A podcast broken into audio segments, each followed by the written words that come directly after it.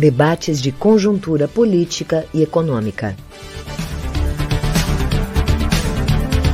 Rede Estação Democracia.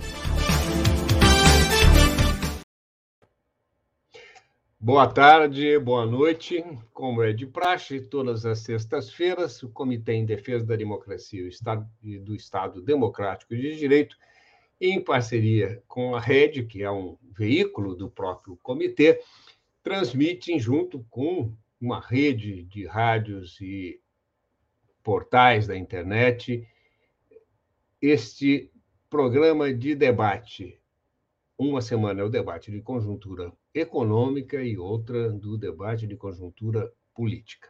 Essa semana, a responsabilidade é do núcleo de conjuntura política do comitê, a organização desse debate. Estão conosco, como é de praxe também, a Rede Soberania, o Jornal Brasil de Fato RS, o Jornal Já Porto Alegre, o Jornal O Coletivo, a Rádio Com Pelotas, a Rádio Ferrabras FM, a Paradesporto TV, Fale do Mampituba Rádio Web, a página da CUT RS, o portal Litoral Norte RS, a Passo de Torres TV, o Facebook da TV Caxias, a coalizão de movimentos contra a discriminação social. Além disso, obviamente, os canais e a página do da Rede, Rede Estação Democracia, transmitem esse programa pela internet. Nós hoje o tema do nosso debate são os municípios e o futuro da Corsã e do Banrisul um tema de real importância para a população em geral e principalmente para as populações do interior do estado. Nós, porque esses instrumentos são instrumentos públicos é, de é, garantia do bem-estar. Nós hoje contamos com a participação de três prefeitos ou ex-prefeitos que estavam discutindo conosco essa questão. O prefeito de Palmeira das Missões, Evandro Massin, que é prefeito eleito pelo PT, o prefeito de São Cepé, João Luiz Vargas, que foi deputado e hoje é o prefeito é, de São Cepé, filiado e eleito pelo PDT, e o ex-prefeito de Rio dos Índios, eleito pelo PP, filiado ao PP e atualmente coordenador geral da FAMURS. É, eu dou boas-vindas. Ah, eu quero dizer também que a Rádio Com Pelotas transmite, é, a Rádio Com Pelotas transmite conosco e a TV Caxias transmite esse debate também é, não só pela internet, como ele, ele retransmite esse debate às, de segunda a sexta-feira, às 23 horas, todos os dias. Acesse é o canal 14 da NET Claro. Com todos os participantes já nos bastidores, eu vou fazer uma rápida chamada a cada um deles, pedir é, que eles se manifestem. Ah, eu vou fazer uma, uma, uma questão inicial é, a respeito dessa, dessa questão. É, o, o, o, governador é, Eduardo Leite, na campanha, se comprometeu a não privatizar as empresas públicas do Rio Grande do Sul. Foi explícito em dizer que não privatizaria o Banrisul e a Corsã. Ele já privatizou o que restava da, CR, é, da CRT, da CRT, da, da, da CE, e hoje é, está empenhado na privatização da Corsã. A pergunta que eu lhes faço para abrir a discussão é há uma questão é, é, é realmente técnica, é, financeira, orçamentária é, né, do orçamento do Rio Grande do Sul que obriga é, o governo, o governo a abrir mão das suas empresas, ou é uma questão ideológica que prevê né, entende que o Estado deve ser enxugado, deve ser diminuído e, portanto, deve se retirar é, das empresas. Eu quero, finalizando a minha pergunta, lembrar que essas três empresas que eu me referi são empresas lucrativas. Né? É, então, por que privatizá-las? Eu vou começar é, aqui pela ordem de entrada nos bastidores com o prefeito é, Evandro, é, de Palmeiras das Missões, da Palmeira dos Índios, desculpe. É, deixa eu ver se eu não estou me confundindo aqui, porque eu sou horrível. Palmeiras das Missões mesmo, lógico. É, é, Rio dos Índios é o prefeito Salmo Dias. Então, eu, eu sou horrível para é, concatenar nomes e, e fisionomias. O, o prefeito é, Salmo, eu acho, o prefeito Evandro, parece que teve. Não, ele está aqui de volta já. Então, prefeito Evandro, boa noite, seja bem-vindo. E se o senhor ouviu toda a pergunta, é, a bola está contigo. Uma boa noite, é, Benedito. Boa noite, prefeito João Luiz. É um prazer, uma alegria estar aqui contigo. É, boa noite ao Salmo ex-prefeito de Rio dos Índios e que agora está na, na FAMURS, né, ajudando na, na questão da condução daquela entidade.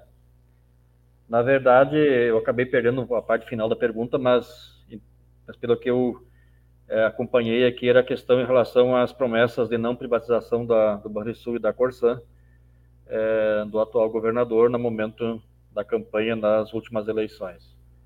É, então, acho que esse é um, acho que é uma, é uma questão muito pertinente e principalmente em, em dois segmentos onde é, é, que são extremamente sensíveis. Uma, a questão do Barrisul, pegando a questão do Barrisul. É, você precisa ter no Estado uma ferramenta, um instrumento de indução do desenvolvimento. E hoje a capilaridade que o Barrisul tem e a possibilidade é, de estender, além dele, a questão do crédito, a, a questão da, da, disponibilização do crédito do BRDE, do Badesul, é, isso faz do Banrisul uma ferramenta extremamente importante do ponto de vista do desenvolvimento. O Banrisul é, tem um papel essencial e fundamental neste aspecto e ele precisa ser preservado, até para que o Estado tenha essa ferramenta, tenha essas possibilidades de de, de desenvolver políticas públicas através do banco também, como sempre fez, e hoje está muito mais um banco de que, está muito mais voltado ao consignado do que a esse papel extremamente é, é importante. Inclusive, a questão da própria gestão do Banrisul hoje é feita à distância. Ela não é feita, é, ela inclusive, o Estado do Rio Grande do Sul hoje, a direção do Estado do banco sequer está dentro do, do Rio Grande do Sul. Então, isso é um, isso é um problema. Parece que o banco está sendo preparado paulatinamente para ser, ser vendido. Né? Isso como uma política de Estado. Acho que isso precisa ser contido por causa da importância que ele tem nesses aspectos, além de outros. Né? E a questão do, da, da água, é, o que, que nós, prefeitos, sempre pedimos e nós reivindicávamos, e isso eu sempre levantei na FAMURS também, é de que a água é, é, ela não pode ser decidida, não poderia ser decidida em 30 dias uma questão de 30, 40 anos. E foi, na verdade, definido dentro da Assembleia Legislativa em 30 dias de que a água possa ser vendida ou é, o controle possa ser vendido para uma empresa privada e que ela que vai fornecer a água e, e também esse debate é extremamente importante. Inclusive, na próxima segunda-feira, a Associação dos Municípios, que, que eu faço parte também, né, é, que é a Anzop, que o Salmo Dias também faz parte, a prefeitura dele faz parte aí, que, né, que é do município que ele dirigiu, é, vai se reunir para definir a questão, qual é a postura é, de toda a Associação dos Municípios, e nós, enquanto Associação dos Municípios, já tínhamos tomado uma posição é, lá atrás, foi talvez um dos poucos, as poucas associações que tomou essa postura de pedir para que essa essa pauta fosse adiada na Assembleia para que tivesse mais tempo para discutir, para, para poder fazer um debate mais aprofundado de todas as consequências e quais seriam os passos que seriam dados em relação à privatização ou não da água. Então, é, é um, um tema pertinente e que nós temos aqui que discutir, inclusive o papel da Corsan, é o papel dos municípios e, se for o caso, a questão da iniciativa privada dentro desse segmento. Nós, eu pessoalmente tenho uma postura, uma posição em relação a isso, mas acho que esse é o momento da gente fazer essa discussão, esse debate.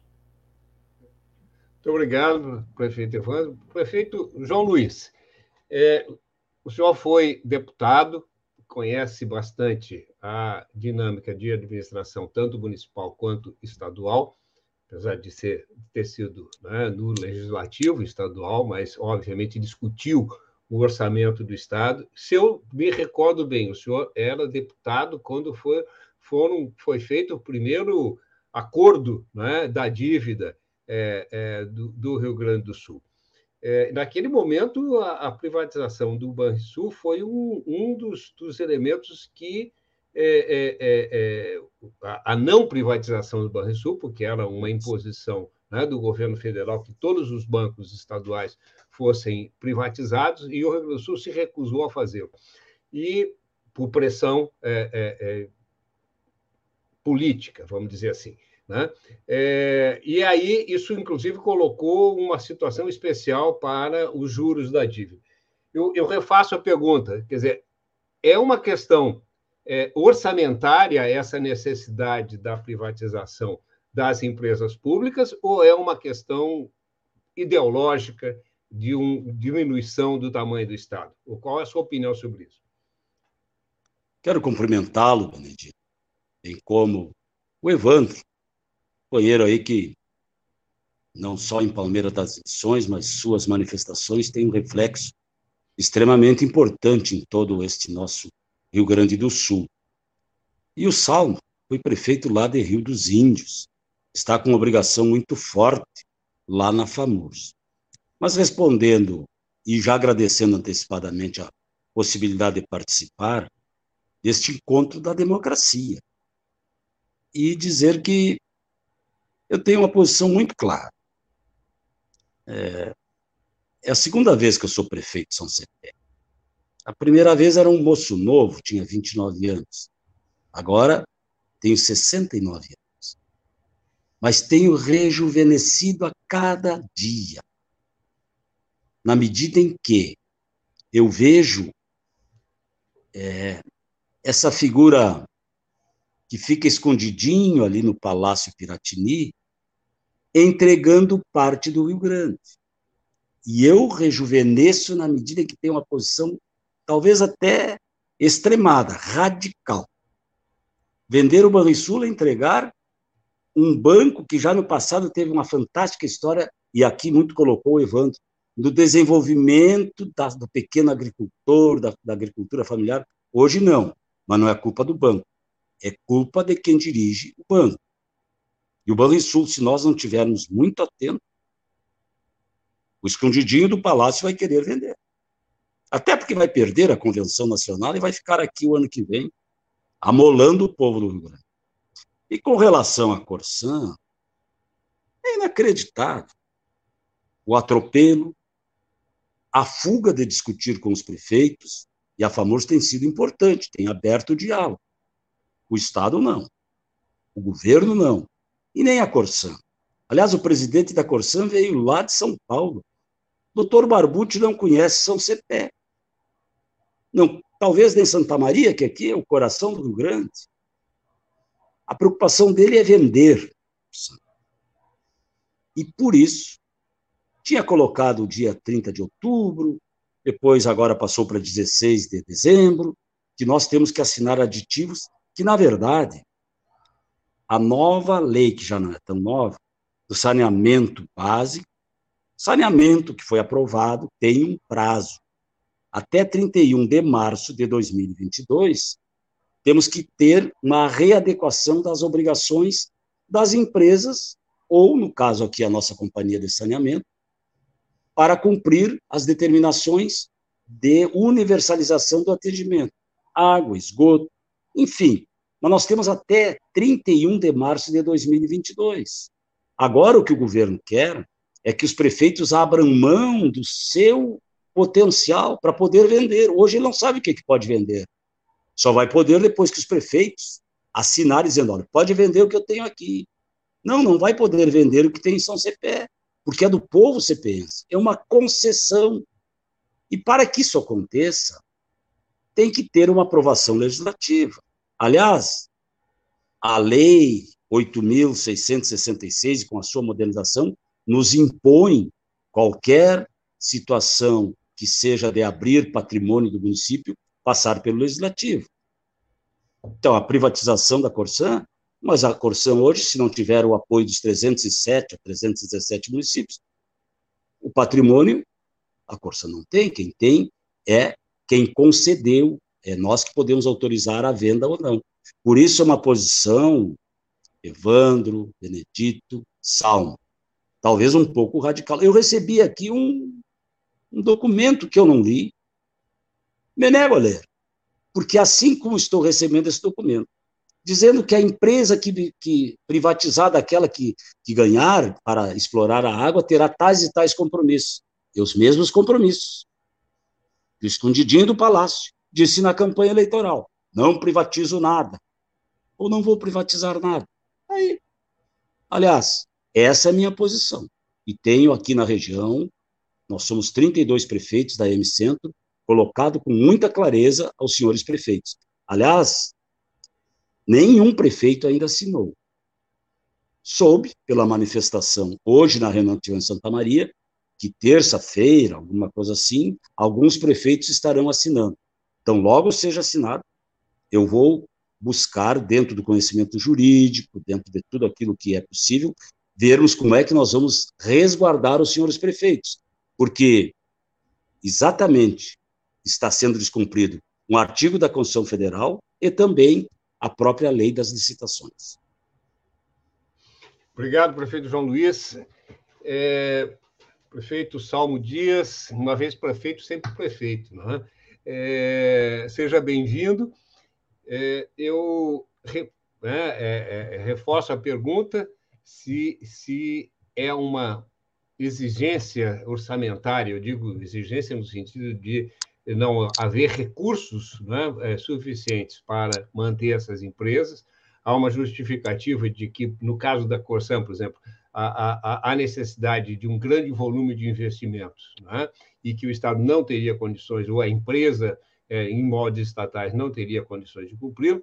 Então, eu pergunto: é uma questão é, financeira orçamentária que obriga a privatização das, das empresas públicas ou há uma questão aí de uma concepção de Estado, de diminuição do tamanho do Estado? Então, eu passo a palavra ao senhor. Boa tarde, Benedito.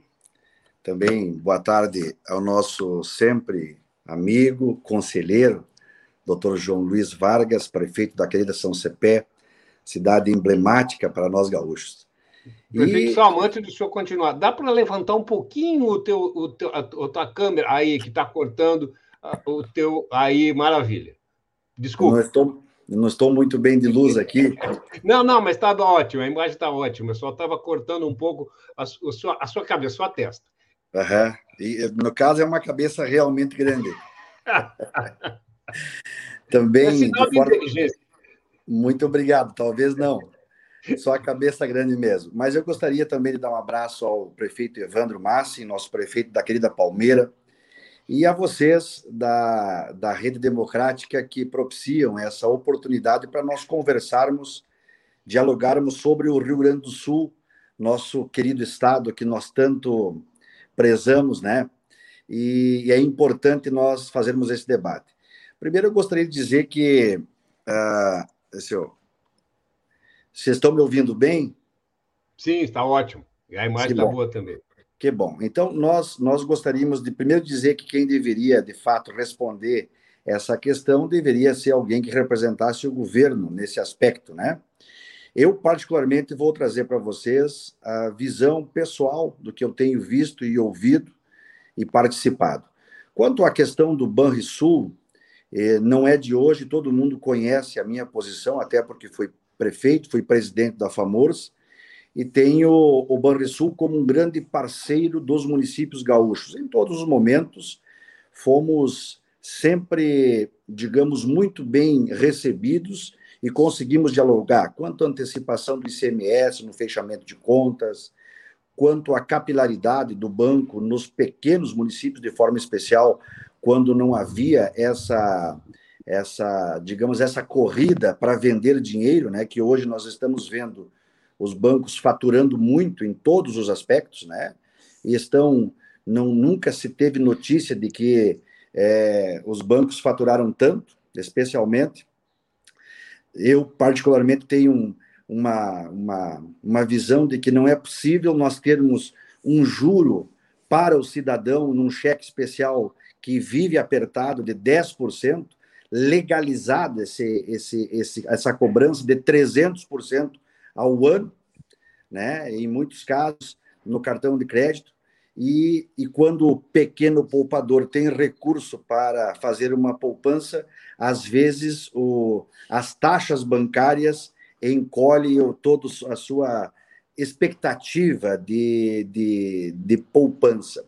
Então, é muito importante nós termos um parceiro como é o Banrisul, estratégico para o Estado, porém também venho na linha que o doutor João Luiz falava. É necessário, no mundo globalizado e competitivo, como nós vivemos hoje, é necessário nós termos uma gestão que tenha condições de competir, porque senão nós incorreremos. O cidadão hoje ele não está muito preocupado com quem está eventualmente prestando serviço, o serviço público se é uma empresa privada ou se é uma empresa pública. O que o cidadão está buscando é qualidade nos serviços e, especialmente, é, a, a sua economia. Então, o Rio Grande do Sul tem no Banrisul um grande parceiro que, que tem credibilidade, que tem tradição, que tem respeito e que o gaúcho sempre está trabalhando, depositando a sua confiança neste, neste importante banco do nosso sistema estadual. E, como pessoa, como cidadão, eu acredito que precisa haver, naturalmente, qualidade na gestão para que nós não perdamos espaço e amanhã ou depois tenhamos que fazer uma oferta porque não conseguimos completamente desvalorizada porque não vamos conseguir competir no mercado. É importante, nós vivemos, como eu disse, a nossa economia é de capital, e precisa ter competitividade. E o governador do estado uh, tem, desde que concorreu, né, defendeu que não venderia o Banrisul, e acredito que não haverá tempo, especialmente se mesmo que tivesse é, aprovação na Assembleia, que a Assembleia tem aprovado constantemente tudo que o governo do Estado tem encaminhado, né? eu acho que não tem condições, não tem tempo mais para fazer. Então, o Banrisul será um tema que estará nas campanhas dos próximos candidatos a governador e que serão compromissos assumidos com os gaúchos. Quanto à questão da Corsã, antes de mais nada, é importante nós termos a consciência de que é uma questão de responsabilidade com a saúde pública, é de responsabilidade com o meio ambiente e que nós precisamos olhar com este compromisso de que a água é um bem que tem de estar disponível a todo cidadão, a toda a cidadã. E o esgoto tratado é uma necessidade para nós preservarmos esses mananciais que estão é, sendo hoje, é, que estão sendo, são, estão servindo a, a sociedade gaúcha. No caso do Rio Grande do Sul, nós temos o Marco Regulatório Nacional, como disse o doutor João Luiz, que não é tão novo assim, esse foi reformulado agora em 2020, e que trouxe uma clara definição, ao meu ver, da necessidade de, de trazer para dentro das, desta companhia de saneamento, das companhias de saneamento, de passagem, o capital privado. No Rio Grande do Sul, eh, nós temos dois blocos eh, bem distintos. Temos 317 municípios que são concessionários da Corsã, e temos é, 190 municípios que não têm nenhum compromisso com a Corsã, mas que também entregam água, entregam tratamento de esgoto e têm que cuidar de cumprir com o marco regulatório. Como eu disse, essa é uma, uma, uma visão que eu também comungo, que nós precisamos tratar imediatamente e cuidar dos nossos mananciais, porque se nós não fizermos preventivamente, nós vamos ter no futuro que fazer um tratamento curativo e será muito, muito, muito mais caro. Se nós continuarmos a, a poluir, especialmente uh, os nossos rios, os nossos lençóis freáticos, enfim, nós vamos é, ter problemas muito sérios e com um custo muito maior para o contribuinte logo ali adiante. Então, na questão especialmente da privatização da Corsã, eu entendo pessoalmente que o governo apressou esse processo.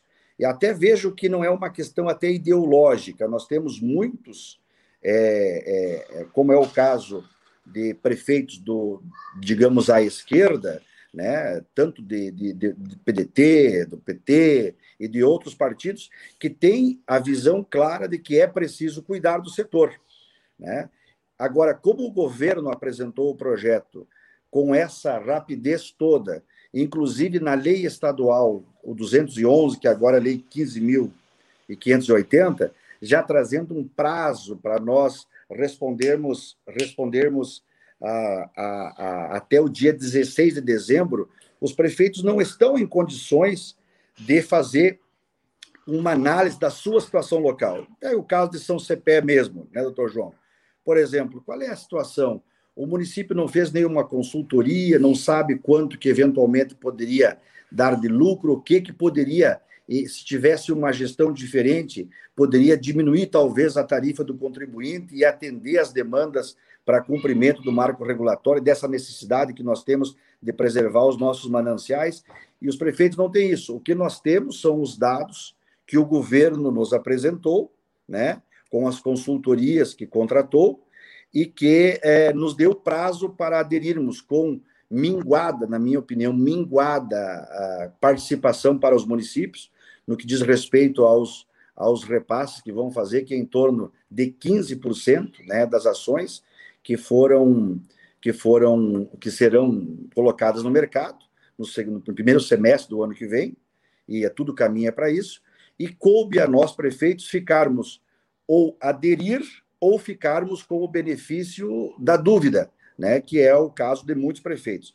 Vejo que nós estamos é, extremamente preocupados, né, os prefeitos, de maneira geral, tem muitos prefeitos que também já optaram, que é uma visão pessoal e que a gente é, tende a respeitar democraticamente, como é o caso do doutor João, que tem uma visão, talvez o Evandro tenha outra. Agora, é uma, é uma decisão que tem sido difícil para nós termos unanimidade. O que os prefeitos têm, e tenho certeza que o João, o doutor João e o Evandro concordam conosco, é que nós precisamos preservar o meio ambiente, garantir um bom serviço de saneamento para a saúde pública e estes serviços garantindo a água tratada na torneira de cada cidadão, de cada cidadã, pelo menor custo possível. Isso é um consenso. Essa é uma visão que nós temos. Porém, vamos ter, ter o desafio pela frente aí. Tá, obrigado, prefeito Salmo. Eu vou agora começar com o João Luiz, para que ele, é, prefeito João Luiz, para a gente rodar aqui mais, é, é, alterar um pouquinho a, a, a ordem aqui. Eu, eu queria primeiro dizer aos senhores o seguinte: quando os senhores tiverem um, alguma é, complementação, discordância, concordância com o que o outro é, participante está falando, não precisam esperar a minha chamada, não. Podem pedir para falar vamos bater um papo, que eu acho que fica bem mais agradável. Com relação a. a o prefeito Salmo fez uma, uma é, ressalva que eu acho que é importante a gente esclarecer. Ele disse não é, que seria importante que alguém do governo viesse aqui defender sua posição. Nós temos sistematicamente convidado é é, tanto o governador, em situações específicas, quanto a Casa Civil, a, as, as empresas né, responsáveis e as secretarias responsáveis pelos diversos setores, a assessoria de comunicação também do Palácio e da Assembleia Legislativa, com a, a, a, a liderança do governo, e, infelizmente, Bom, e agora tentamos com vários prefeitos também que, é, é, que têm posição favorável à privatização, mas infelizmente não temos conseguido esse diálogo. tá? é, eles sempre alegam que tem problema de agenda. Quer dizer, não nos compete aqui é, é, julgar se, não é, se isso é, é, é correto ou não, mas eu estou aqui fazendo uh, o relato. É, prefeito João Luiz, o senhor já disse que a sua posição é contrária é, e que há um conjunto de municípios que não aderirão à, à proposta. É possível não aderir? Como ficaria a situação dos municípios que não aderirem à, à, à decisão legislativa, aí, né, que será, é, será homologada pelo, pelo governador, e, e, em caso de adesão, quais serão as consequências para a população? É, é, no caso específico da venda da Corsã. Benedito, quero aproveitar este espaço que cobre é, uma área fantástica, não vamos dizer no mundo, mas é evidente que no mundo também, e tomara que alguns prefeitos, alguns procuradores dos municípios estejam aqui acompanhando o Saulo e também ali a nossa Palmeira das Missões com o Evandro. Vamos fazer assim objetivamente. O prefeito que não assinar, que é o meu caso, dia 31 de março do ano que vem, aliás, não sei por que 31 de março, mas enfim, não aderir, e a Corsan terá que ficar atendendo o município ou os municípios que não aderirem a assinar este aditivo de forma precária. Vai ficar, não sei se abril, se maio, se junho, quantos meses, até que o município veja se quer continuar, criar uma autarquia. Enfim, nós temos muito tempo. Essa forma sodada que o governador tem imposto aos prefeitos, dizendo que é, era 10%, se fala em 15%, já se falou em 8%, a data limite era 31 de outubro, pra, passou para 16 de dezembro, tal a insegurança do governo.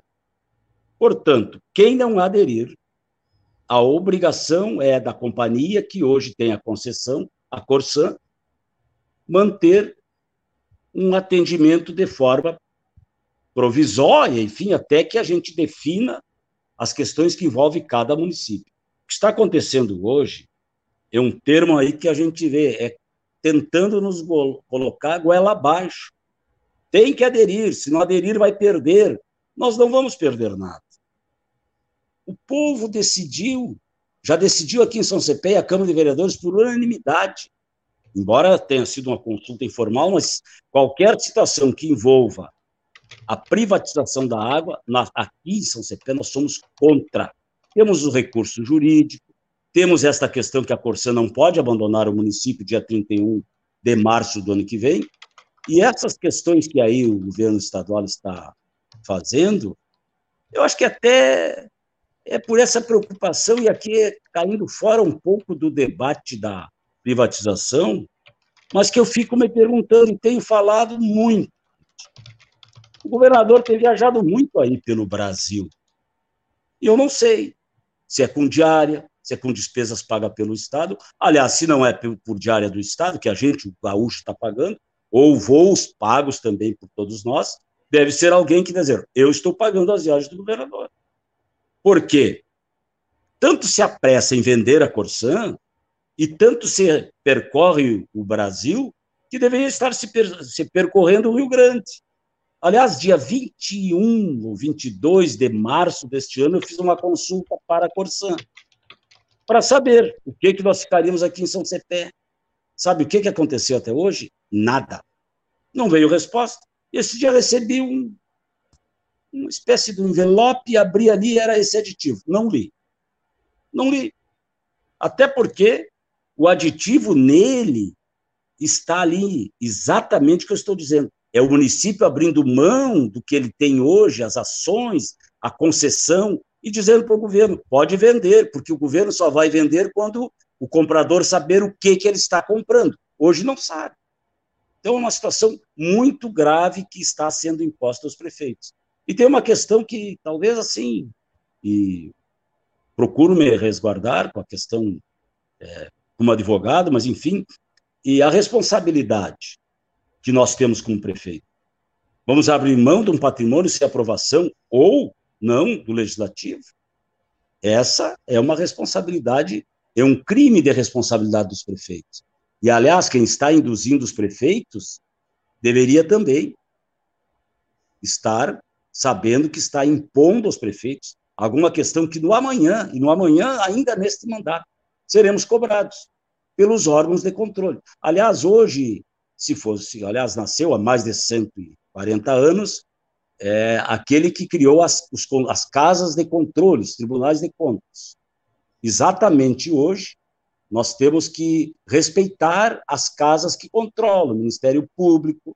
Por isso, digo aqui, com muita tranquilidade, com muita responsabilidade do nosso mandato, dizer: não vou assinar, não vou assinar. E tomara tenhamos o ano que vem uma eleição em que aqueles que disputarem as eleições não digam coisas para ganhar votos e depois do mandato exatamente contrariarem aquilo que vinha dizendo. Rui Barbosa já dizia, lá do fim do século XVIII, XIX, as casas de conta são responsáveis pela fiscalização dos recursos públicos. Por isso, eu tenho convicção que o Tribunal de Contas, no momento em que olhar, evidente que, tendo sido autorizado pelo prefeito a venda das ações sem aprovação da Câmara, vai também trazer uma responsabilidade, uma responsabilização dos senhores prefeitos. Obrigado, prefeito João Luiz, prefeito de São Cepé.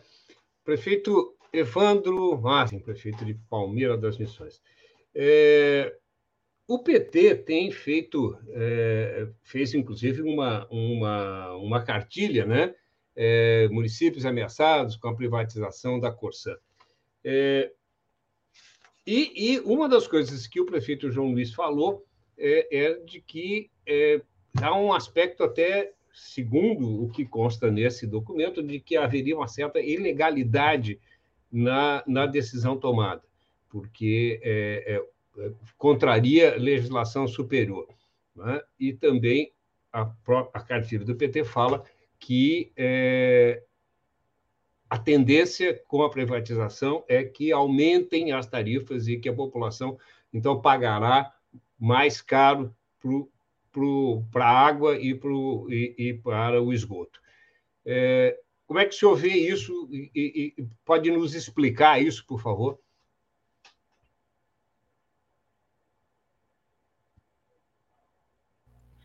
É, olha só, nós temos, eu, por exemplo, eu tenho aqui em mãos o, o aditivo, né? E diz que Palmeiras Missões, assim como os demais municípios, tem que estender o contrato até 31 de dezembro de 2062. Então, mais de 40 anos né, tem que ser estendido esse contrato. E o nosso contrato com a Corsan aqui em Palmeiras Missões vai até 17, 16 de julho de 2033. Então, nós temos um contrato em vigência né, e está sendo pedido, inclusive, com um parecer jurídico da própria Corsan que não precisaria passar pelo legislativo, que eu posso, eu, enquanto prefeito, assinar, assim como os demais prefeitos possam assinar, sem passar pelo legislativo, esta isso que se chama extensão de prazo. Tá?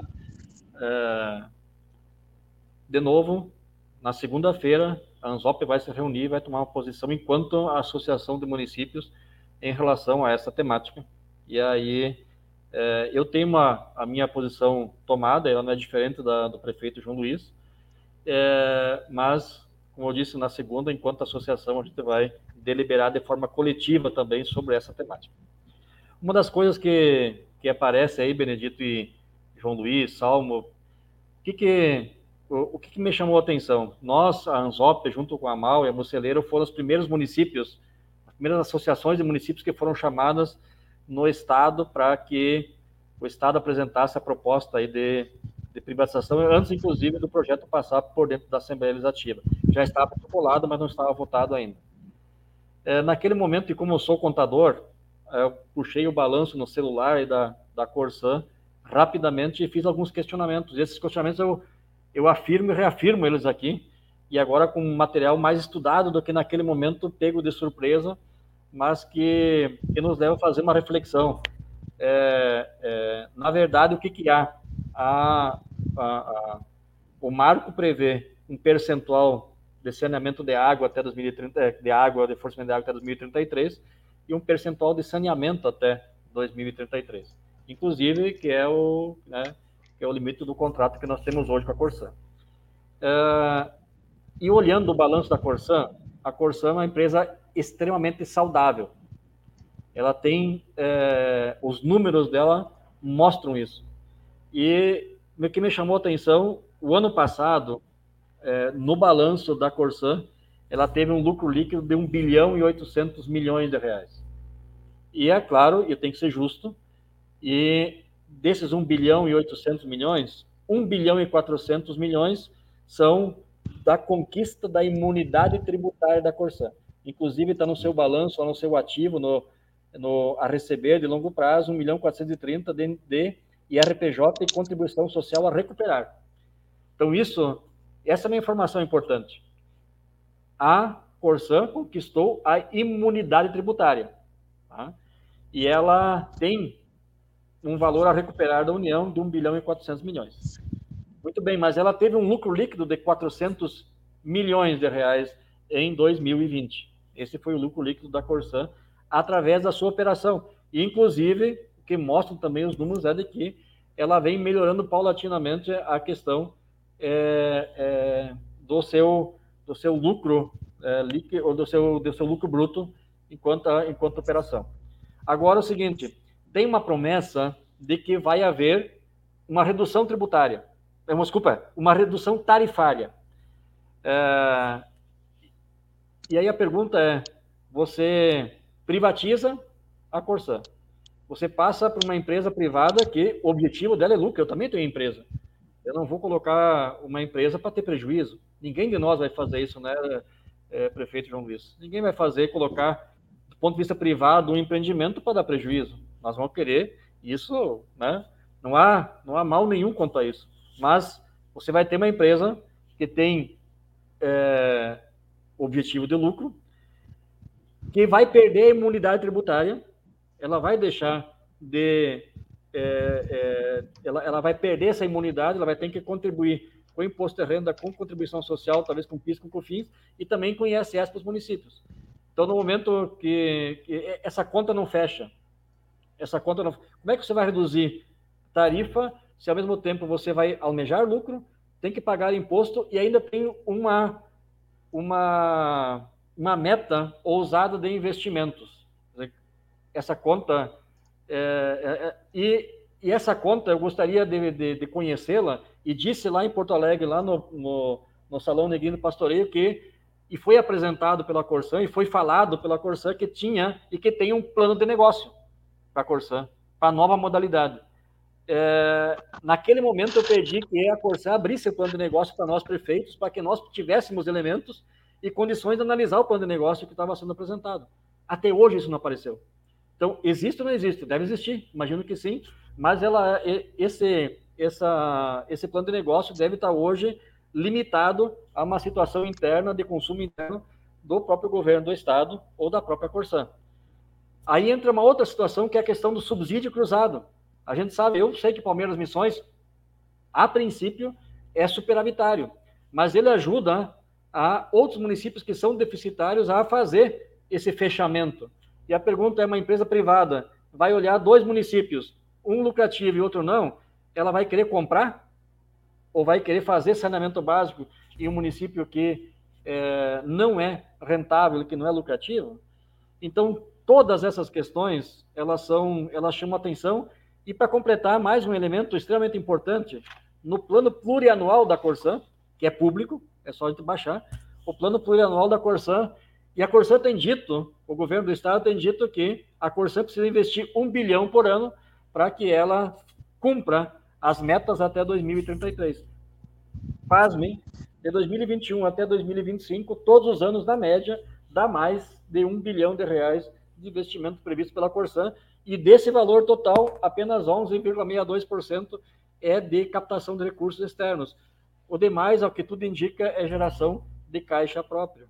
Então, é uma companhia saudável, com capacidade de cumprir as metas, que tem um papel social extremamente importante. A água não é um bem é, é, que, que pode ser, na minha opinião, transformada em mercadoria, e nós estamos fazendo esse debate assodado, corrido, para entregar urgentemente toda essa estrutura para uma empresa que supostamente vai ter uma tarifa menor, vai ter que pagar imposto fazer altos investimentos. Eu queria saber, por isso a importância, e reforço isso, se alguém do governo do Estado estiver nos ouvindo, onde está o plano de negócio que sustenta tudo isso para que a gente possa, de fato, dizer assim, não, de fato, vocês têm razão, é, vai melhorar o, o, o, saneamento básico, vai ter mais água disponível, a tarifa vai ser menor e vai ter todos os investimentos que vocês estão prometendo. Então, no momento que me apresentarem isso, eu vou começar a analisar e vou começar a estudar, prefeito João Luiz. Até esse momento não tenho o que estudar, não tenho o que olhar, porque até agora não nos foi apresentado nada para que a gente tenha base para tomar alguma decisão. Obrigado, prefeito Evandro, Palmeiras das Missões. É, é, eu acho que interrompi alguém. Acho que posso é, falar? Claro, prefeito. É, por favor. Pois bem, então eu só quero trazer aqui uh, as informações que o governo tem passado. Primeiro delas, a primeira delas é o seguinte: nós temos, uh, mais ou menos pelos dados do governo, 55 municípios que são superavitários mas é, que, e que, de fato, os números que o Evandro trouxe, pelos dados do governo, a companhia deu de lucro ano passado em torno de 320 milhões, não sei precisamente a quantidade, mas alega o governo que com a gestão que nós temos hoje, inclusive planos de carreira dentro da própria, da própria companhia, e que em alguns casos, é importante dizer isso, eu não vi nenhum é, é, é, operador aí que trabalha dentro da vala, colocando cano, fazendo tubulação, instalando poço artesiano, ganhando salários altíssimos. Mas há, em alguns casos, salários que não são compatíveis com, com a função de uma empresa estatal pública, né? Então, este, os entraves da, da, da chamada gestão pública hoje são muito grandes e que trazem prejuízos em muitos lugares nós temos obras que iniciaram há anos e não foram concluídas, e o dinheiro público nosso, seu, meu, nós que somos contribuintes, acabou é, que não foi bem aproveitado. Nós temos a segunda maior tarifa é, de água do país, de acordo com o que nós temos de dados, né, que não são importantes para o cidadão, porque ele vem pagando uma tarifa alta e não vem conseguindo ter aqueles compromissos que foram do, do, do, resultado do contrato de programação, que é, no caso que o Evandro tem aí em Palmeiras das Missões, até 2035. E todos os municípios têm contratos com a Corsan. E esse descrédito da companhia de não poder entregar os serviços conforme foi contratualizado lá, é que dão origem ao argumento de quem está propondo a privatização, de que é preciso melhorar na gestão, é preciso é, dar agilidade no, na qualidade do gasto público, é preciso fazer um saneamento geral nesse aspecto para que a companhia possa ganhar em velocidade é, nas suas obras, nos seus, nos seus, nas suas necessidades de investimento para atender os municípios de qual é concessionária. Temos, por outro lado, também, quero trazer aqui importante, enquanto municipalista, os 190 municípios que vêm prestando serviço e que não estão conseguindo, é, é, que não estão em debate. Parece que não tem problema nenhum nesses municípios. Tem problemas muito sérios, né? O doutor João Luiz aí dizia da, da questão da, do contrato precário, é exatamente o que vai acontecer com os municípios que não assinarem, não aderirem ao, ao, ao, ao projeto do governo, no caso dos municípios Corsã, ficarão com um contrato precário, como temos, por exemplo, vou citar Erechim, que é aqui perto da minha, da minha cidade. Ou seja, a Corsã, a companhia, não faz investimentos e continua até que o município, como eu disse, tenha o benefício do risco, né? Como já estão 190 municípios hoje cuidando dos seus sistemas próprios. O subsídio cruzado, que vai ser apreciado agora no projeto de regionalização, nós, Evandro, aqui na FAMURS, inclusive, eu também sou da área do direito, tivemos o privilégio de apresentar cinco sugestões que achamos fundamental. E uma delas é exatamente a não, a não, a não resilição unilateral do, do, do operador, quer seja ele público ou privado, quando da concessão é, é, feita. Por exemplo, meu município, eu fui prefeito do Rio dos Índios, meu querido município aí, um município de 5 mil habitantes, e nós tínhamos problemas sérios. Eu optei por passar para a companhia da Corsã, é, enquanto é, prefeito, alguns anos atrás, porque quando nós tínhamos um problema de estiagem, o município não tinha condições de suportar o impacto que aquilo trazia para o nosso município. Quando nós precisávamos perfurar um poço artesiano, por qualquer razão, mesma situação. Nós não tínhamos condições, com a receita que tínhamos, de bancar esse investimento. E a companhia, de maneira que, que o subsídio cruzado, de que os municípios maiores atenderiam os menores, faria e fez muitos investimentos no meu município. Agora, então, nós temos que garantir na legislação é, essa do, do, da regionalização, e estamos garantindo exatamente a obrigatoriedade de forma, é, é, digamos, é, o termo seria, seria obrigatório, né?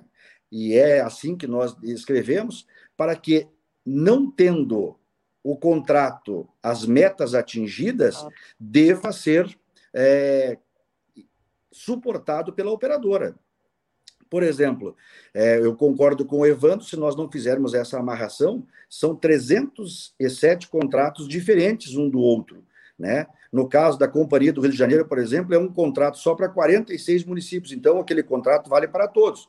Aqui, cada município tem um contrato com a companhia e, consequentemente, ela sendo vendida com um operador privado que deverá adquirir. Então, se no município de Palmeira dá lucro, ele vai continuar investindo. Se Rio dos Índios não dá lucro, obrigatoriamente ele vai ter que continuar investindo. Né? Esta é a lógica que nós vamos garantir no projeto de lei do subsídio cruzado para quem é, aderir, porque nós temos, como o doutor João Luiz falou que ele não, não vai olhar o, o seu o seu contrato de Sancepé, nós temos inúmeros municípios que entendem e vão olhar e que vão efetivamente também assinar, e que é democrático e que é, evidentemente, uma, uma, é um poder discricionário de cada um dos, dos nossos prefeitos, que, junto com suas comunidades, vão debater e vão fazer acontecer. Por exemplo, a questão da lei das concessões, ela é mais rígida, traz a obrigatoriedade e temos também as, as companhias, as agências reguladoras que vão ter que aferir toda essa questão, prefeito Evandro, de como será os preços, a precificação, considerando ali gestão de qualidade, investimento, é, entrega de serviços, plano de investimento, e para que eu também tenho dificuldade de acreditar que nós possamos cumprir o marco regulatório até 2033, mas que seja até 2035 que nós possamos cumprir como responsabilidade social, ambiental e com a saúde pública nesse aspecto. E como alega o governo, é, com os recursos hoje disponíveis, né, não esses é, que nós temos que buscar, Evandro, até tem aqui uma, uma situação, a Lei Candir, por exemplo, é um recurso que nos é de direito, que foi um recurso que nós deveríamos estar adquirindo e até hoje não retornaram aos municípios, né, gaúchos especialmente. Então, é, não dependendo dessas eventuais é, benefícios tributários, né, que, com, que seja só da a origem da receita, seja o contribuinte, é importante nós olharmos nesse aspecto com muita responsabilidade. Talvez analisando. Tem municípios que acredito que têm interesse urgente de assinar e outros que não, mas é preciso o debate se aprofundar. Como eu disse, eu particularmente sou a favor de que ingresse capital privado. Acredito que nós precisamos equacionar o problema, especialmente do esgoto em muitos municípios, e nós agora precisamos fazer isso dentro do tempo adequado que infelizmente eu vejo muito rápido, né? E até o benefício de quem assinar até o dia 16 desses valores de ações, e quem não assinar até o 16, que vai ser até o dia 30 de março, é, poderá eventualmente perder. Agora, também poderá ganhar. São o benefício da, da dúvida nesse aspecto que assiste os nossos é, é, prefeitos e que nós administrar os municípios é imperativo, às vezes, o risco. Obrigado, prefeito. É, nós, dentro de instantes, a, os telespectadores da TV Caxias, canal 14, é, vão encerrar, vai ser encerrada a transmissão para eles, tá? É, mas nós vamos continuar com todos os outros parceiros em todo o estado. É, eu só me despeço né, a, dos telespectadores da TV Caxias, dizendo que a semana que vem nós estaremos de volta e que é muito bom tê-los conosco. Eu é, vou pegar um gancho aqui na fala do, do prefeito Salmo. Eu ia perguntar a ele, mas eu vou jogar isso para a segunda rodada, para outra rodada. É, na verdade, a, a FAMURS é, é, tirou uma posição em assembleia ontem, né, e depois eu vou pedir para que ele nos resuma essa, essa posso, posição. Posso fazer agora, doutor Benedito, porque eu tenho, logo em seguida, eu avisei a produção. Tudo bem. Eu tenho um compromisso pessoal, então posso fazer agora, de repente? Óbvio, óbvio, pode, pode falar, por favor. A posição da FAMURS é, como eu disse, comprometida com os 497 municípios. Não só os 317 que são Corsã, sendo que 307 contratos vigentes e 7 e 10 precários, né? O compromisso é com todos os municípios gaúchos. E em que pese a, a dúvida, o benefício da dúvida pode trazer para os municípios que não são Corsã, é, quem sabe, num leilão futuro de bloco, de consórcio individual ou em pequenos ou maiores grupos, né, de acordo com os dados que o BNDES tem informado, os grupos que têm viabilidade de escala, que possam ser bem comercializados, são de 500 mil habitantes até 750, depois disso fica muito grande, e a menos de 500 fica menor, fica, fica inviável para que uma companhia se sustente com todos os ferra, todas as ferramentas, digamos assim, apropriadas para prestar um bom serviço é, com funcionário, número de funcionários, equipamentos, enfim, né, são, tem equilíbrio econômico. Então, quem sabe os municípios que não são Corsã, ajustados, poderão fazer negócios melhores. E os municípios que são Corsã, que é o debate frontal, porque é, existe obviamente, interesses, no meu ponto de vista, muito mais econômicos do que é, do ponto de vista de cuidado com a saúde pública e com o meio ambiente, que atinge o esgoto que corre a céu aberto, talvez corra lá em Palmeira, talvez corra lá em, em, em, em São Cepé, de, e que atinge as populações, especialmente as mais pobres, porque por decisão política aqui e acolá não foram feitos investimentos adequados e hoje nós não temos, então, um bom serviço de esgoto, especialmente, é importante que cada município faça a sua, a sua avaliação, observem aí os, os seus prazos, e aqueles que decidirem por assinar é, farão. É, é, é, livre isso. Temos aí também pareceres jurídicos, doutor João Luiz, do ponto de vista do direito, nós temos os questionamentos que são naturais, né? O debate e o direito evolui.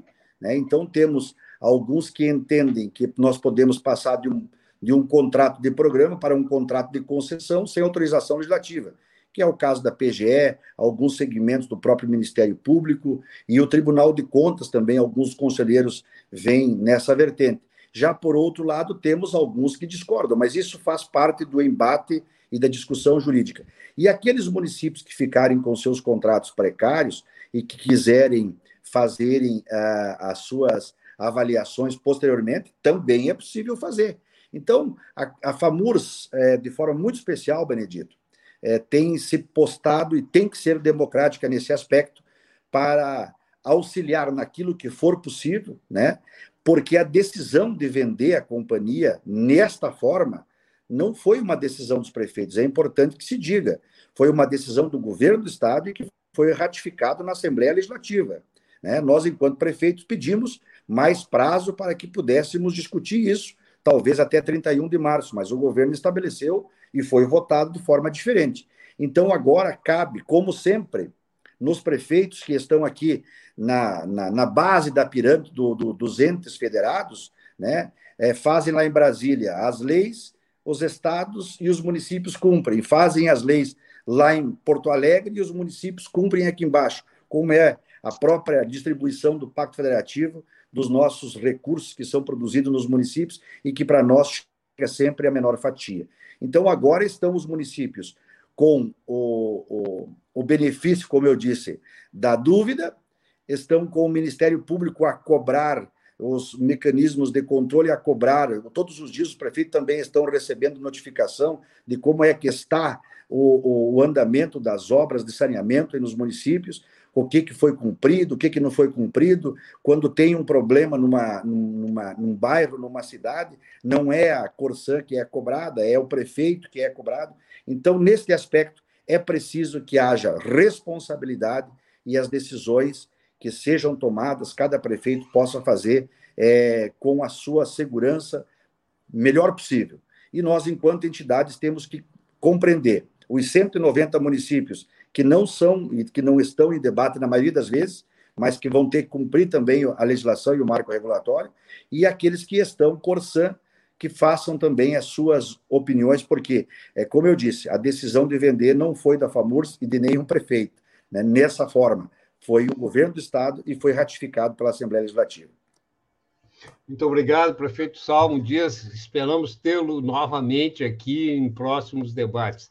Muito importante a tua contribuição, as tuas, os teus esclarecimentos e seja bem-vindo sempre.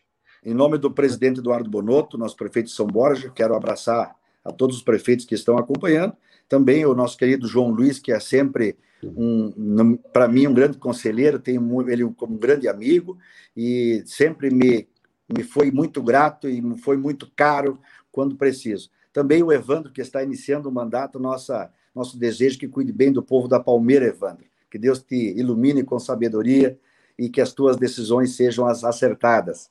E nós, nós continuamos aqui acreditando que é possível nós enfrentar os desafios e trazer também bons resultados, porque o nosso trabalho muda a vida das pessoas e espero que seja para melhor sempre.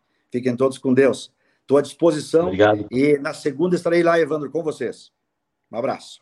Muito obrigado, prefeito. Obrigado. Olha, é, a gente tem perguntas aqui de internautas que estão nos acompanhando e eu vou eu vou tentar fazer aqui fazer um gancho aqui entre é, uma pergunta que, que a gente recebeu e também com a última última fala aí, com, com, com outra argumentação é, do, do prefeito que, que agora né, é, terminou de falar, ele, ele uma das justificativas né, que, que ele apresentou para a necessidade da privatização do, da Corsan foi a incapacidade de investimento futuro, né, que haveria uma uma exigência de um volume de recursos que a empresa não teria. Eu me lembro, e aí eu faço uma provocação, uma referência ao prefeito João Luiz, que é do PTT, que o, o governador Brizola é, é, é, encampou, na época é, era esse o termo, né? a, a companhia de telefonia no Rio Grande do Sul, né? é, exatamente porque ela não fez os investimentos necessários e havia uma precarização é, dos serviços de telefone, né, de telefonia. E naquele momento o governador Brizola emitiu títulos né, e, inclusive, criou o sistema de, de venda de ações. Né, o sujeito comprava é, um telefone, ele comprava ações né, da empresa para que ela pudesse se capitalizar. Né?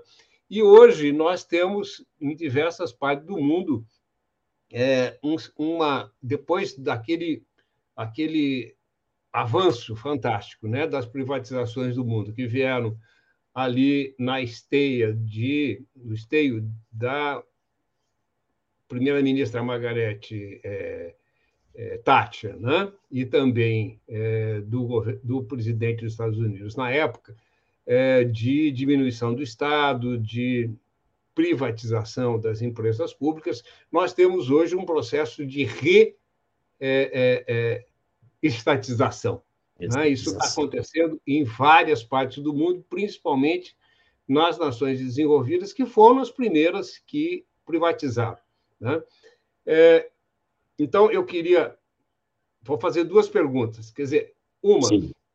É, procede né, esse argumento de que. Eu me lembro, inclusive, deixa eu só complementar, eu me lembro também, no período ainda do, do regime militar ditatorial, a, a Companhia Light do Rio de Janeiro foi reestatizada, foi, né, é, é, é, foi estatizada, foi, foi encampada, tá? porque exatamente porque ela não investia, não modernizava, não atualizava os seus serviços e eles estavam cada vez mais precarizados. Então, essa é uma questão, quer dizer, procede essa, essa justificativa. A segunda é, não é de se procede ou não. A segunda é que, é, é, pelo que eu entendi, cabe aos municípios escolher se vão aderir ou não. Né? E nós temos uma pergunta aqui da Fernanda Corezola, é, é, que é a nossa companheira de comitê. Ela diz o seguinte: a oferta de serviços de saneamento tem conexão direta com os recursos hídricos, bacias hidrográficas e gestão territorial. Como os municípios podem tomar posição individual, desconsiderando as regiões?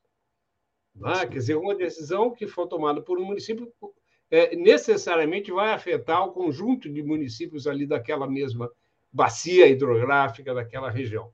Né? É, é, por favor, a palavra é de vocês eu acho que cada um pode. pode... Vamos começar com o Evandro, que eu acho que foi o, o faz mais tempo que não fala, né? Vamos lá, Evandro. É, essa questão da, da, das bacias hidrográficas, inclusive, está em discussão, porque a, que, qual, qual a modelagem que foi para a Assembleia? Foi a modelagem de vender aquilo que é Corsã. Os 307 ou 317 municípios têm 10 que estão em caráter precário hoje com seus contratos mas nós temos a situação dos municípios que têm é, empresas próprias de fornecimento de água, caso de Porto Alegre, São Leopoldo, Caxias e outras, que têm empresas próprias. Tem a situação dos municípios que não têm nada, né, que é o caso dos pequenos municípios, principalmente, que atendem de forma, é, é, cada um do seu jeito, a questão principalmente do fornecimento de água. Eu, eu me criei no município que se emancipou de Palmeiras Missões, que é Novo Barreiro.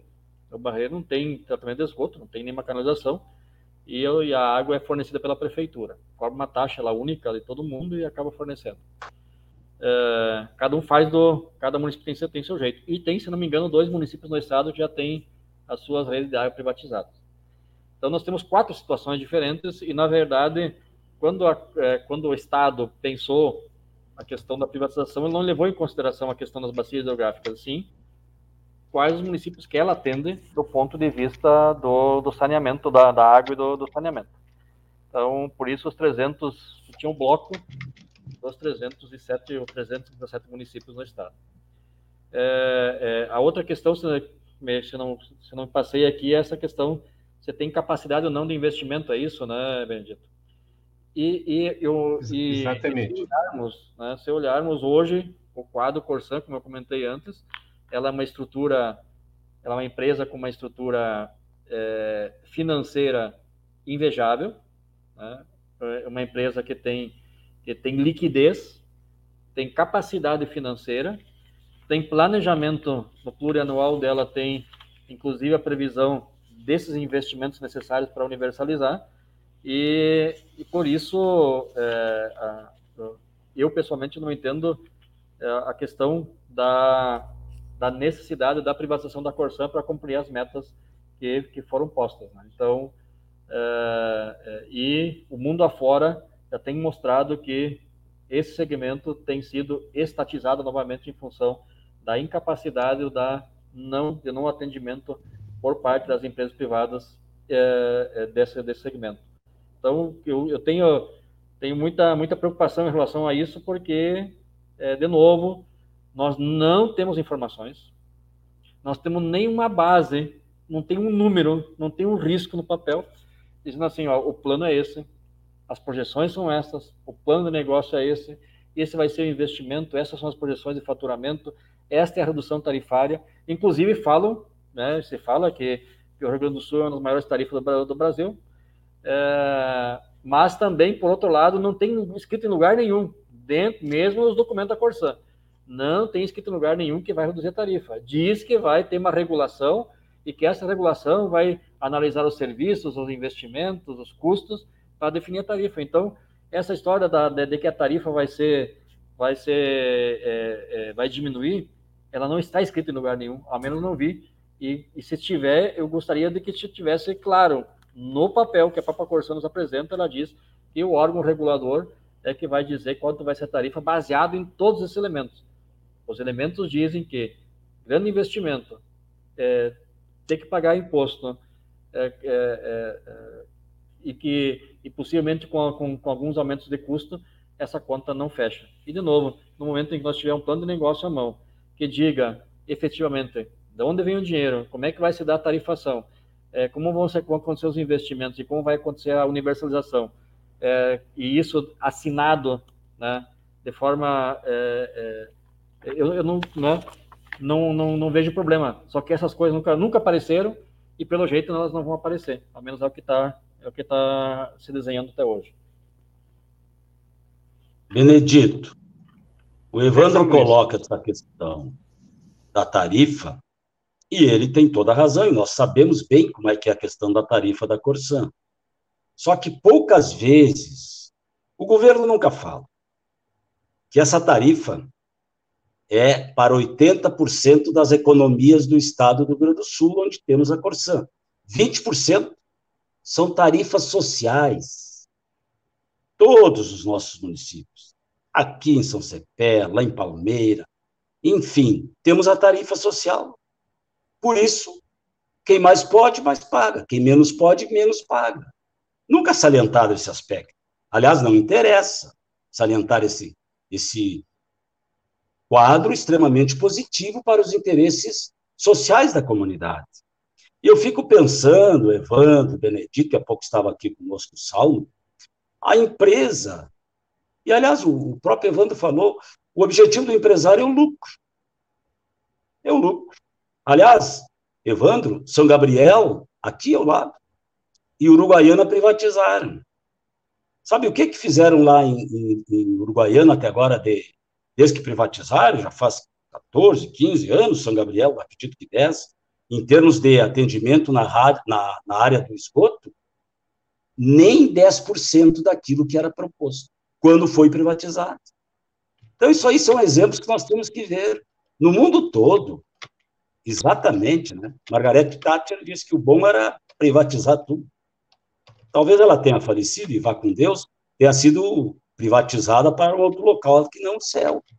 O doutor Brizola é um exemplo é, em muitos momentos da história desse país, concordemos ou não com, a questão política dele, mas ele fez com que a telefonia tivesse o respaldo e tivéssemos inserido no Rio Grande do Sul recursos substanciais com a antiga Companhia Rio Grandense de Telecomunicações.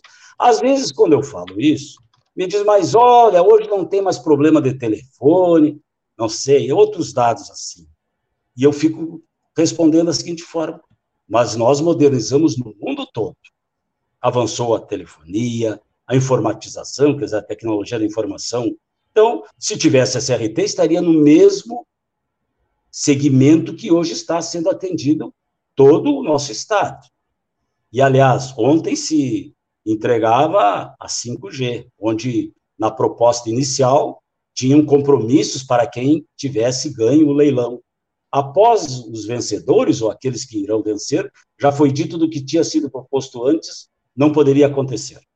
Enfim, por exemplo, rede, através da, da, da licitação, da, da, da venda das, das ações da 5G, em todas as escolas públicas tivéssemos aqui o atendimento da tecnologia moderna, né, mais rápida, mas isso não ficou acertado. É que nem aqui, no Rio Grande, quando se fala mais, olha, a empresa não vai aumentar tarifa. Como que não vai aumentar tarifa? Primeiro já vai terminar com a, a tarifa social. Isso eu não tenho dúvida. E tantas outras questões que a Corsana atende os municípios. Tem dificuldades, tem que haver correções, mas tem que haver correções com quem dirige a Corsã.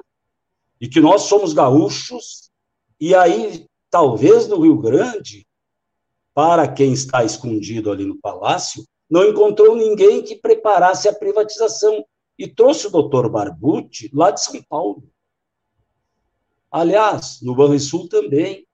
E antes o Salmo falava na questão dos salários da Corsã. Não me preocupa com os salários da Corsã. A eficiência do trabalho. Aliás, falando em salários, o Banrisul, que o governo, se nós não trancarmos o pé, vai querer vender.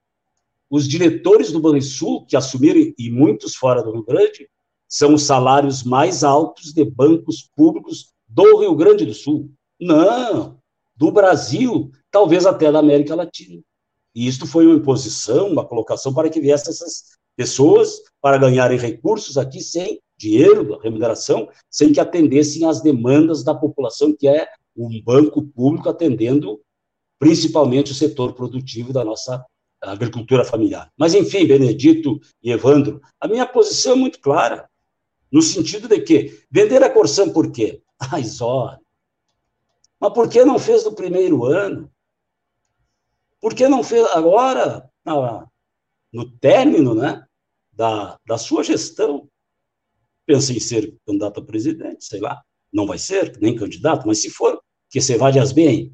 E nós, no Rio Grande, não podemos deixar que venhamos a perder a água pública. A água é vida. Não pode servir de barganha para uma empresa vir para cá, ganhar dinheiro e depois, até 2033, vai se adequar, mas se pode essa empresa privada fazer isso, a Corsan também. Recursos tem, tanto sobram que vão para o Caixa Único. Por isso, Benedito e Evandro, não vamos deixar nos iludir com este canto de sereia que vai melhorar. Não, não vai melhorar, vai piorar. Tenho convicção disso. É, eu vou ler aqui algumas, alguns comentários dos nossos uh, internautas, tá? A Margarete Ferretti diz: muito bom ouvir os prefeitos sobre esse tema. A Fernanda Corenzola, que eu já li uma pergunta dela, fez um comentário que não é uma pergunta. Ela diz: serviços públicos, por natureza, não têm seus custos divididos entre consumidores e não são usados somente por quem paga por seu uso. É impossível limitar o consumo àqueles que pagam pelo bem. Logo, ela diz, pergunta aos prefeitos, ela faz uma pergunta aqui: se não gera um lucro privado, se os eventuais ganhos da prestação devem retornar ao sistema, qual a lógica de privatizar? Bom, eu acho que essa pergunta já está respondida, né? Ela fez logo, é, é, é já fez alguns, já fez as é, 15 minutos, mais, quase meia hora atrás, eu acho que ela já foi respondida. Mas, quando a gente retomar com, com os prefeitos, se eles quiserem re, é, é reforçar Fique à vontade. Uh, o Oscar Plentes de saudações, e como dizia hoje pela manhã, o Jimenez, em apresentação do plebiscito popular né, é, sobre as privatizações, a população não tem o conhecimento necessário sobre o que está acontecendo em relação à Corsã. Eu quero lembrar que, mesmo que essa observação seja correta com relação ao desconhecimento da, da importância dessas empresas, e dos serviços efetivos que elas realizam, 95% das pessoas que se manifestaram no, no, no, plebiscito popular, né, já que o governo do Estado deixou, foi retirado da Constituição a necessidade da consulta, a CUT e uma série de entidades né, da sociedade civil organizaram um, um, um plebiscito e, entre os participantes, que foi em número bastante elevado, tá? é, mais de 90, foram 90.265 votos, sendo que desses mais de 95% foram contrários às privatizações. É, o, o quinto artigo, não sei quem é, mas que, se coloca sobre essa, esse, essa, essa signa, diz: nenhuma privatização até hoje fez bem e trouxe ganho, ganhos ao país e ao povo privatização de água é criminoso. Vários países europeus já reverteram o processo. O Ilifa Silva, cumprimentos ao debate e aos prefeitos João Luiz e Evandro. A Constituição tem recursos para atender às exigências da Lei 14.026, Lei do, do Saneamento. Não existe a necessidade de vender ações da empresa, que é patrimônio dos gaúchos. Oscar Plentes é, é, retoma a questão dos salários. Ele diz: fundamentar os salários como um dos fatores para a necessidade da venda da Corsan é o mesmo que defender a redução dos, é, do, sal, redução salarial dos trabalhadores. Qual o nível salarial ao qual devemos chegar? Né? É, acabou de chegar mais aqui um, Luiz Portinho, que é nosso parceiro, que retransmite também o debate na sua página, diz aqui, muito debate muito bom, parabéns. Bom, eu retomo as palavras, a palavra aos prefeitos, Evandro Massim, prefeito de Palmeira das Missões, e João Luiz, prefeito de São Cepé. Nós já estamos chegando ao nosso limite do, do tempo, então eu peço que eles façam suas considerações. Nós temos ainda quase 10 minutos, é, nós temos seis minutos. Então eu peço três minutos para cada um para a gente encerrar. É, retomamos com. Bom, vamos falar com o João Luiz e o, e o Evandro termina, porque o Evandro tem aberto todas. o Evandro é da cidade do Carijo. Quantas vezes fui lá? Que Quantas bom. vezes? Sabe que eu brinco aí com a região missioneira, todo esse bloco aí, que aqui São Cepé é a cidade mais missioneira que tem porque nós já canonizamos antecipadamente o nosso líder índio Cepé Araju. Aqui é São Cepé, em homenagem ao índio Cepé. Mas feita esta quase provocação aí, né? Pro, pro Evandro, que é um moço, vai bem na administração, sei que tem, assim, se empenhado muito nesta luta da Corsã. E assim como eu, deve estar recebendo algumas discriminações. Aqui tinha uma barragem sendo construída para abastecimento de água da cidade. Há 90 dias parou. E aí a gente é uma música, parou, parou por quê? Por que parou? Parou, evidentemente, que as barbas longas que uso desde 1972 e eram escuras, não contemplam o desejo dos privativistas, daqueles que querem privatizar. E olhando um pouco a minha história, e eu, embora tenha aí professor, jornalista e advogado, mas o que eu sou é político. É isso. E como político, lá em 70, 96, 97, aquela onda que veio de privatização, liderada pelo então governador Antônio Brito, na Assembleia Legislativa, nossa bancada do PDT, e eu acredito que eu estava na presidência da Assembleia. E eu sempre dizia, eu voto com o meu líder, hoje deputado federal, Pompeu de Matos. E lá naquelas votações deu empate. E perguntaram para a gente que presidia a Assembleia: e qual é o teu voto, João Luiz? Meu voto já foi dado pelo meu líder Pompeu de Matos, contra a privatização. E agora, mais uma vez, Evandro. Então, moço, vai fazendo o teu caminho. Benedito nos dá essa extraordinária oportunidade para dizer ao povo gaúcho: não pise no nosso pala. Não, nós temos uma história. Nós, os gaúchos, e esta imposição que tínhamos que assinar é, aditivo dia 30 do mês passado, passou para 16 de dezembro, mas se é tão importante para o governo, é para nos tomar o que é nosso. E se é bom para uma empresa é, privatizar, mas por que não deixa com a Corsan? A Corsan tem recursos e tem esta obrigação social.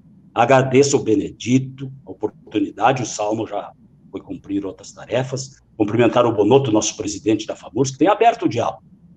E também a ti, Evandro. Vamos lá, eu já aqui de São Cepé me despeço, mas fico te acompanhando. Porque a, o amargo da erva mate torna-se doce quando falamos como jovens como tu, não é, Benedito? Como Evandro, que renovam os mais velhos em cada uma das suas manifestações. Muito obrigado, prefeito João Luiz, prefeito de São Cepé, prefeito do PDT é, eu faço minhas as suas palavras. Realmente, nós precisamos renovar a política gaúcha e nacional. Né? É, novas lideranças precisam emergir e é sempre muito, muito alvissareiro né? a gente ter é, lideranças jovens como o prefeito Evandro Massim de Palmeira das Missões. Prefeito, palavra, a, sua, a palavra é sua para suas Considerações finais. Quero te agradecer, Benedito, aí pela oportunidade de nós estarmos conversando com o povo gaúcho e com o mundo, né? É, quero te fazer um convite muito especial prefeito João Luiz. 26 a 29 de maio do ano que vem, queremos fazer um grande carijo. Né, depois de dois, duas edições em função da pandemia, não foi possível. Possivelmente, eu acho que vai dar tudo certo. Para o ano que vem, nós vamos retomar de novo esse grande festival. Estás convidado, assim como o Benedito está convidado também, a vir para Palmeiras Missões, saborear esse, esse doce amargo né, que nós que nos, nos orgulha muito aí. E dizer para e dizer para todos é, os gaúchos e gaúchas da importância de a gente fazer essa discussão, nós fazemos esse debate. É no fundo, no fundo, o que se discute é modelos de Estado é, é, e como nós, enquanto povo, enquanto povo gaúcho, se insere nesse modelo de Estado que se discute. E nosso compromisso e nossa responsabilidade é que a população gaúcha receba um serviço de qualidade é, hoje a água já tende praticamente a meta, hoje, a meta de 2033, e temos certamente muitos desafios no saneamento, mas muitas coisas em andamento que estão acontecendo não aparecem nos números da Corsã e que logo, logo vão começar a atender também a população e vai subir bastante o número do saneamento. É, dizer do nosso compromisso e da nossa responsabilidade com os nossos munícipes e de que é, também, assim como o prefeito João Luiz, não vou assinar nenhum documento e vamos fazer esse debate junto com a comunidade, junto com os prefeitos da região, porque a partir daí a gente vai comer e, e precisamos de informações que estão sendo sonegadas, que nós não estamos recebendo e nós precisamos de ter números, ter informações à mão para poder, de forma consciente, tomar decisão e nós não temos essas informações à mão. Um grande abraço a todos, um grande abraço prefeito João Luiz, um grande abraço Benedito e sempre à disposição aí para fazer os debates, os grandes debates aí que o Rio Grande do Sul precisa fazer e que nós precisamos fazer também nos nossos municípios. Obrigado. Muito obrigado. Muito, muito obrigado, prefeito Evandro. É, eu vou ler aqui dois comentários que entraram agora. O Felipe Domingos Teixeira, é, que é da Juventude Socialista do PDT, está nos acompanhando lá de Jaguarão, fronteira com o Uruguai é, a Maria da Graça Pinto Bulhões, cumprimentando pelo debate, a Fernanda Guardasola também. E eu quero, aqui, para quem não sabe o que é Carijo, tá? é um festival de canção gaúcha que acontece em Palmeiras das Missões há mais de 30 anos e acontece sempre na última semana de maio. Confere, prefeito? Confere, e o Carijo é, é um jeito de se fazer a, a erva mate. Né? Tem vários jeitos, mas esse é o jeito mais antigo uh, de se fazer erva mate e, a, esse festival homenageia essa forma, esse jeito de fazer. Venha para Palmeiras Missões conhecer o Carijo e o nosso festival, que é patrimônio é, cultural do Rio Grande do Sul. Muito obrigado mais uma vez, prefeito Evandro, prefeito João Luiz. Fica aqui então o convite para em maio todo mundo estar lá em Palmeiras das Missões, no Carijo da Canção. É, a semana que vem, vocês não precisam ir para Palmeiras das Missões, podem ficar aqui mesmo. É, e se estiverem em Palmeiras das Missões, se estiverem é, em Jaguarão, se estiverem em São Cepé ou em qualquer outra cidade do Rio Grande do Sul e do mundo, nos acompanhem no debate. Ao longo da semana, nós temos uma programação intensa, começando às oito da manhã com o Bom Dia é, Democracia, com Paulo Tim e Babito Leão, que, aliás, faz a técnica desse programa junto com o é, Gilmar Santos, Gilmar Tigrão. Muito obrigado é, aos dois pelo trabalho realizado.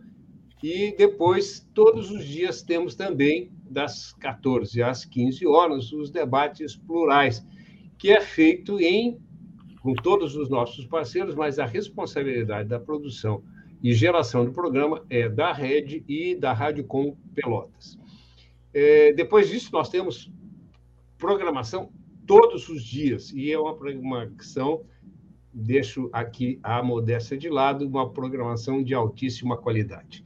Então, fica o convite, boa noite a todas e todos, e contamos com a participação de vocês. Boa noite.